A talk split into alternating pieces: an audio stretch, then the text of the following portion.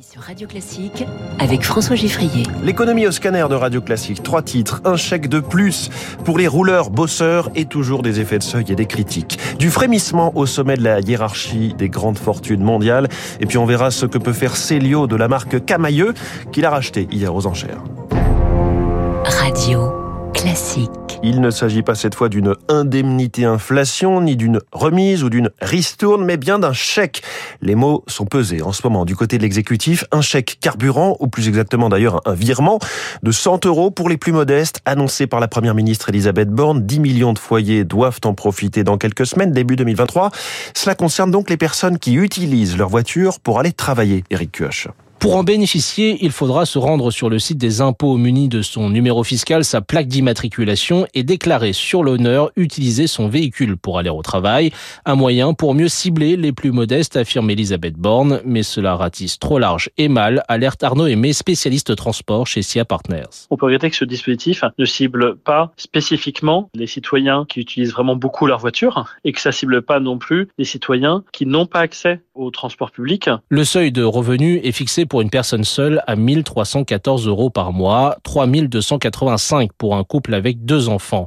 Une aide pour maintenir la paix sociale. C'est une mesure euh, facile, très tactique pour euh, éviter euh, la grande sociale des Français. Et ce chèque carburant semble anachronique dans un contexte de hausse des prix des transports en commun et de débat autour de la loi sur l'accélération des énergies renouvelables, note Pierre Leflève du réseau Action Climat. C'est le résultat d'un retard dans la transition de la mobilité. Il faut à la fois mettre des pansements sur la situation actuelle et en parallèle accélérer sur la transition de nos mobilités pour sortir durablement de cette dépendance aux énergies fossiles. Dans la foulée de cette annonce, la Première ministre a affirmé qu'un autre dispositif sera mis en place à destination des demandeurs d'emploi, mais sans en préciser les contours. Le coût estimé pour l'État de ce nouveau chèque carburant, 1 milliard d'euros, c'est même un maximum hein, puisqu'il faut faire la demande et on connaît le problème français du non-recours aux aides.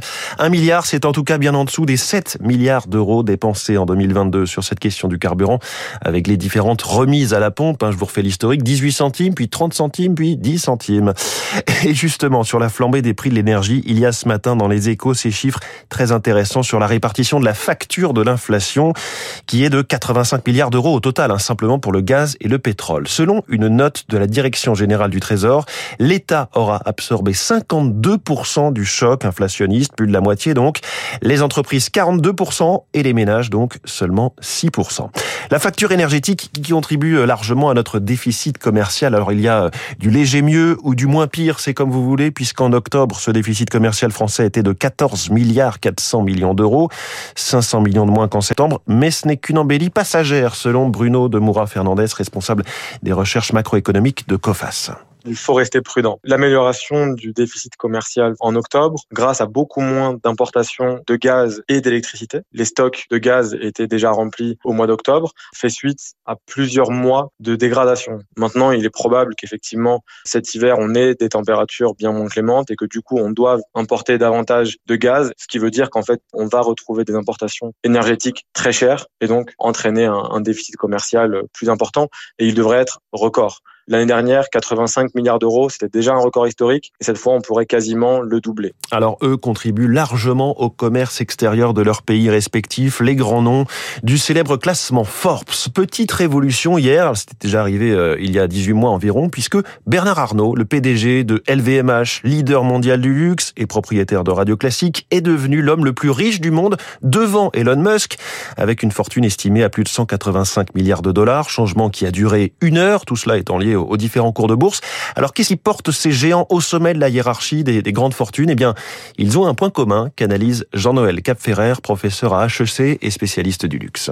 Ce sont les vendeurs de rêves et la communication au service du rêve qui actuellement représentent dans l'esprit des gens les plus grosses créations de valeur. C'est-à-dire qu'ils peuvent engendrer soit une demande massive, soit des prix incroyables. D'où vient actuellement la frénésie de consommer? Elle vient euh, soit des réseaux sociaux, ça c'est de la tech, elle vient euh, du digital, c'est de la tech, et elle vient aussi de l'imaginaire, du storytelling, de l'ancien, de l'héritage. Ça qui est frappant, c'est que vous avez à la fois l'hypermodernité Et vous avez LVMH qui dit le passé c'est très important, l'artisanat c'est extrêmement important, le travail manuel c'est très important. On a deux mondes là qui sont opposés et qui génèrent de la valeur. Voilà, et que ce soit Tesla ou LVMH, les géants mondiaux regardent de près ce qui se passe pour le marché chinois. Pékin a annoncé un allègement général des règles sanitaires contre le Covid.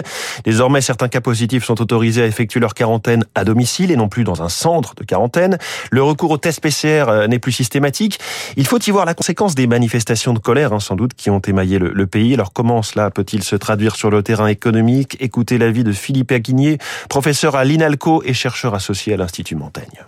Cette politique avait injecté une dose massive d'incertitude pour tout le monde, pour les entreprises, pour les consommateurs. Ça avait beaucoup d'effets euh, extrêmement négatifs sur l'économie chinoise.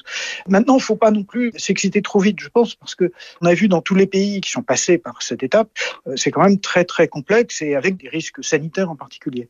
Les premières nouvelles montrent quand même qu'il y a beaucoup de confusion sur le terrain, hein, avec des instructions contradictoires, des provinces qui procèdent d'une certaine manière, d'autres euh, d'une manière différente. Est très complexe.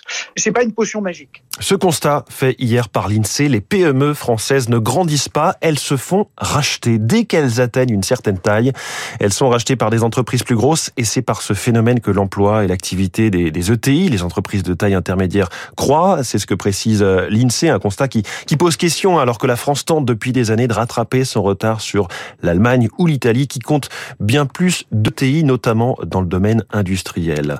On parle justement d'une marque et d'une euh, d'une ETI, d'une entreprise qui a elle perdu, euh, c'est Camailleux. Hier, euh, Célio a racheté la marque Camailleux, Camailleux qui avait fait faillite il y a quelques mois, liquidation judiciaire, mais il restait la marque à racheter. C'est Célio qui l'a donc emporté aux enchères hier pour 1 800 000 euros.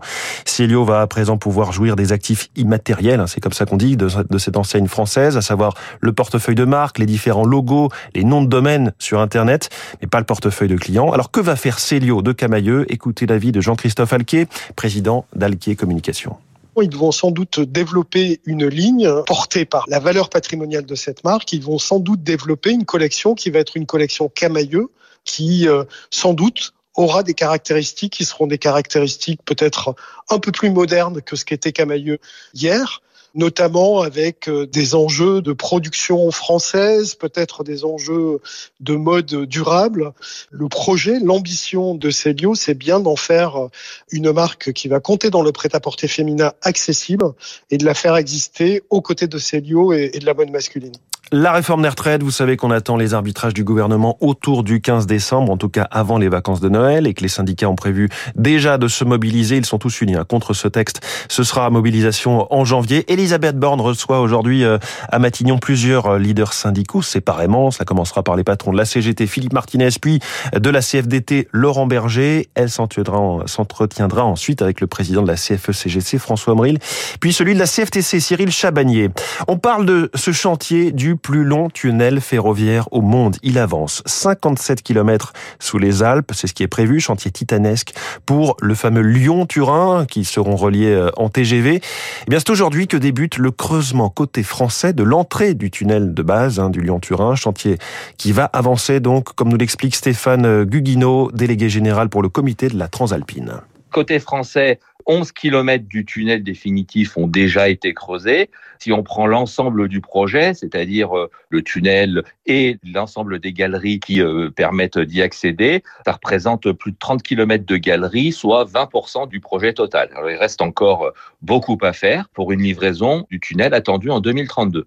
Le cap des 1000 salariés a été franchi. Le pic d'activité euh, sera entre 2024 et 2026 avec la création de 3000 emplois directs. Un mot des marchés financiers. Le Dow Jones est resté stable hier. Le Nasdaq a perdu 1,5%, tout comme le CAC 40 à 6660 points. En ce moment, le Nikkei recule de 0,60.